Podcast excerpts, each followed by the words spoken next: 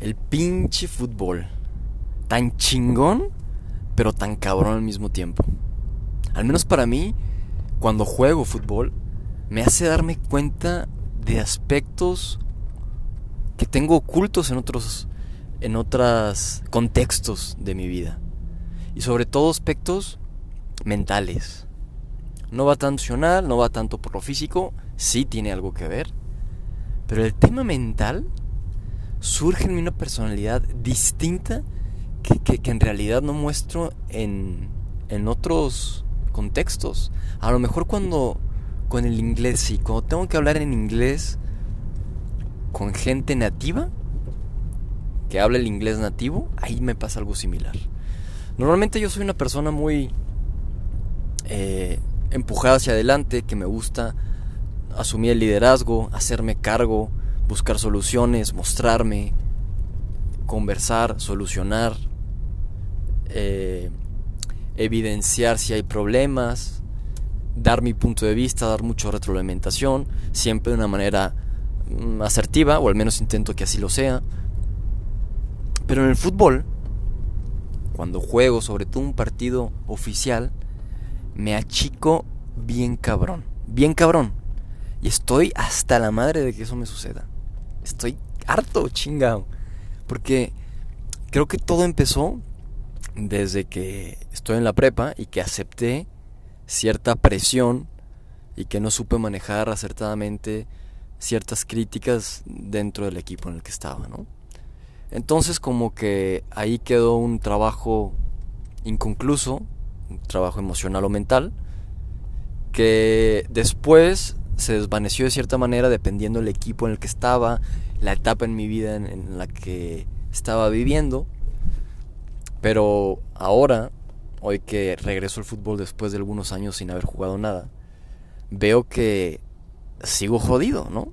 Y mi hermano me decía, no, pues es que puede ser porque hace mucho que no entrenas, eh, porque eres nuevo en el equipo, porque no estás en tu posición correcta. Sí, puede ser, todo eso influye, pero no influye al punto de hacer, hacerme jugar como estoy jugando de la madre. Y sobre todo porque es un tema mental, que yo me siento, está esta frase de que los mexicanos tenemos esta mentalidad, la mentalidad mexicana, ¿no? De cuando jugamos con equipos chicos, que jugamos pedorro, feo.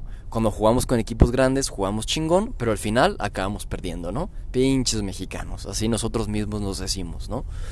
Y yo creo que soy un gran estandarte de esta mentalidad mexicana, ¿no? Que he comparado un poco con otros países latinoamericanos y creo que no es una cuestión meramente mexicana, sino latinoamericana. Esto de hacernos pequeños, de hacernos chiquitos, de hacernos sumisos. Pero bueno, en mi caso, el fútbol, ¿qué pedo? ¿Qué pedo? Creo que... Y esto me pasa, esto de achicarme, esto de no tener confianza en mí mismo. No estoy concentrado. Es, absurdo, pero no estoy concentrado. No sé cuál es el marcador que llevamos.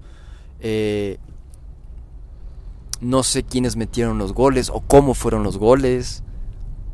A veces sale el balón y no sé si es para mí o para el otro equipo. Y me acuerdo perfectamente cuando estaba en la prepa, que en el bachillerato, que si entraba yo de cambio, me daban instrucciones, me decían a quién tenía que sacar. Y a la mera hora cuando pedía el cambio, se me olvidaba. Y no, sabía ni siquiera a quién le tenía que decir que saliera. No mames, no mames, ¿sabes? Es un nerviosismo, es un miedo que tengo. Y que otra vez me sorprende porque en otros aspectos de mi vida soy muy distinto, ¿no? Soy muy distinto, pero eso no quita que estos desplantes de miedo, de nerviosismo, de falta de confianza, sean también parte de mí. Es parte de mí y tengo que trabajarlo, ¿no? Pero entonces, em, creo que mucho es el tema de... Yo, yo soy una persona que una de las áreas de oportunidad es que siempre quiere quedar bien con los demás, siempre.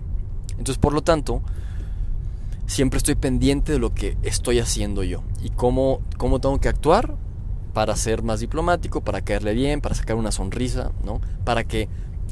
Y, es un área de oportunidad, pero al mismo tiempo es una fortaleza que tengo, el hecho de que me interesa que todo mi grupo se sienta bien, se siente integrado, se siente contento. Pero eso lo lleva a un extremo en que luego quiero quedar bien con todos, ¿no? Y entonces en el partido de fútbol siempre estoy mucho más pendiente de lo que yo hago individualmente que lo que hace mi equipo, que lo que hace mi, mi contrincante, ¿no? Entonces, por ejemplo, yo solo estoy pendiente de si la cagué o si hice muy bien una jugada. Como para, a huevo, me siento chingón o, güey, güey, tienes que corregir porque tienes que quedar bien, ¿sabes? Entonces, eso de, de ponerme tan pendiente de lo que yo estoy haciendo hace que me desconecte automáticamente del partido.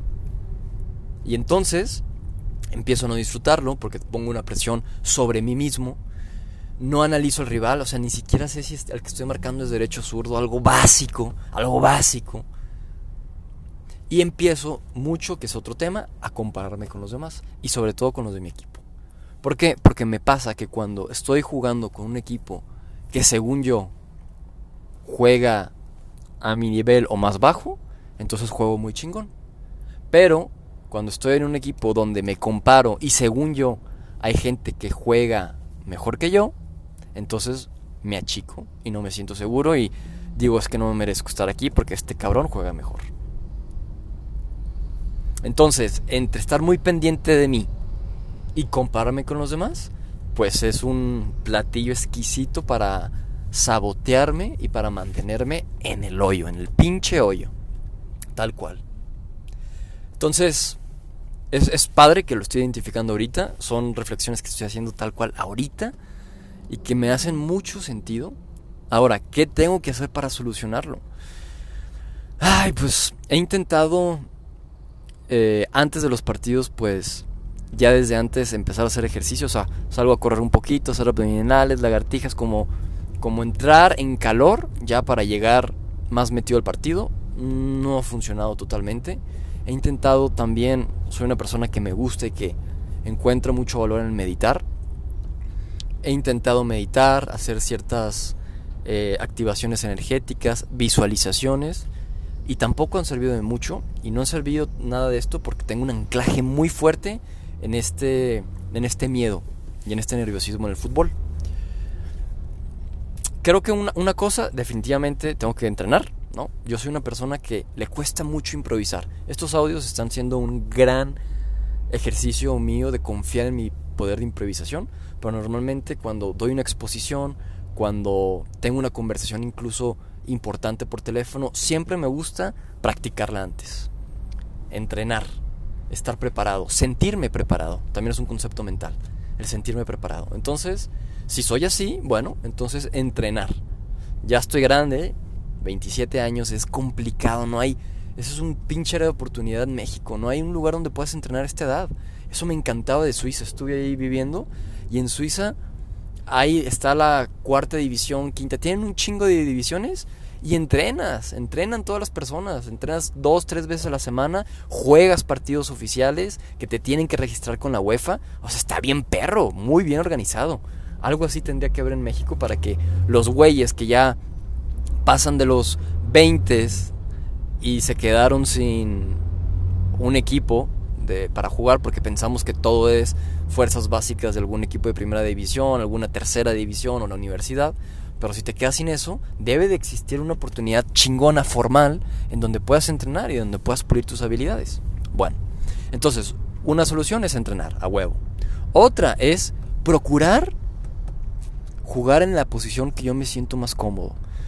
Ahí sí tengo que ser bien sincero, bueno, como lo he sido en todo este podcast, pero no soy la mejor persona para jugar de contención, que es mi posición.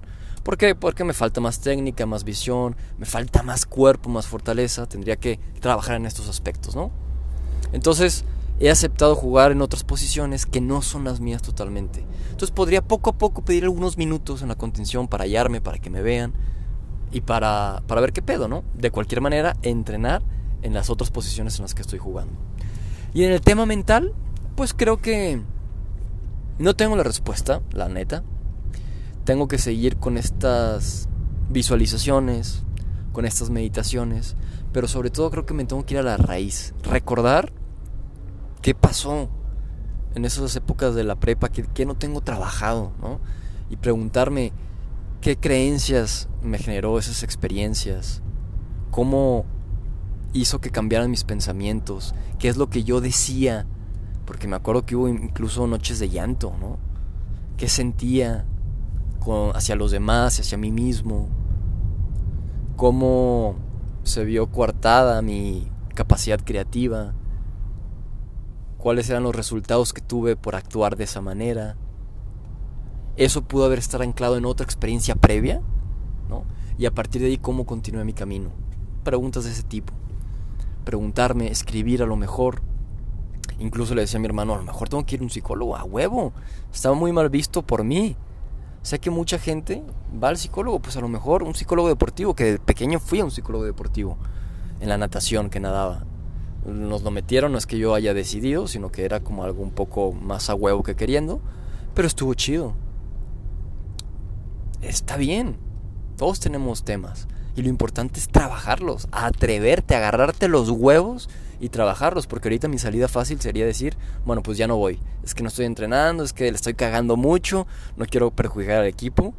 Sí, podría ser una decisión por el equipo, ¿no? Pero el equipo me ha dado la confianza, la neta, y está bien chingón y yo se los agradezco un putero. Entonces esto no es de rendirse, esto es de seguir, pero seguir no como animal desbocado, seguir inteligentemente haciendo cambios, haciéndome cargo, generando alguna solución. No he llegado a ella, no significa que no exista una. Y seguiré trabajando, seguiré trabajando, porque no me puedo achicar en el campo de fútbol. Y por eso me encanta el pinche fútbol, porque me hace darme cuenta de una parte de mí que, que tengo escondida en otros aspectos de mi vida, que no la veo, pero que es parte de mí también. Y creo que eso, eso le diría mucho a, las personas, ¿no? A mis estudiantes. Es algo que, un mensaje que me gustaría compartir, que yo lo viví, que me sirve y que a lo mejor a alguien más le puede servir. El hecho de enfrentarte a situaciones culeras, complicadas. En el tema mental, en el tema emocional, en el tema físico. Culeras me refiero a que, que se repiten en tu vida y que no puedes trascender. Enfréntate y encuentra la solución, abrázalo, porque ahí se esconde un gran potencial que tienes. Si yo supero esto del fútbol, voy a superar automáticamente muchos otros aspectos de mi vida. El inglés que decía que cuando hablo con un inglés nativo, güey, me chico y no me salen las putas palabras. Pero cuando hablo inglés con un extranjero, o sea, con alguien que no habla inglés nativo, hablo bien chingón y hasta me dicen que si vivía en Estados Unidos, ¿sabes? Entonces es esta bipolaridad, es esta falta de confianza que muchos tenemos y que lo más importante, no hay pedo, no hay pedo, güey. Trabájalo, abrázalo, muéstrate vulnerable, muéstrate fuerte también y trabájalo. Que para eso estamos aquí, para seguir evolucionando, ascendiendo en conciencia, disfrutando, viviendo en armonía. Y parte de la armonía es superar los retos que uno mismo se pone. Eso es, eso es. Pinche fútbol, gracias por enseñarme tanto y por hacerme pasar momentos tan culeros. gracias.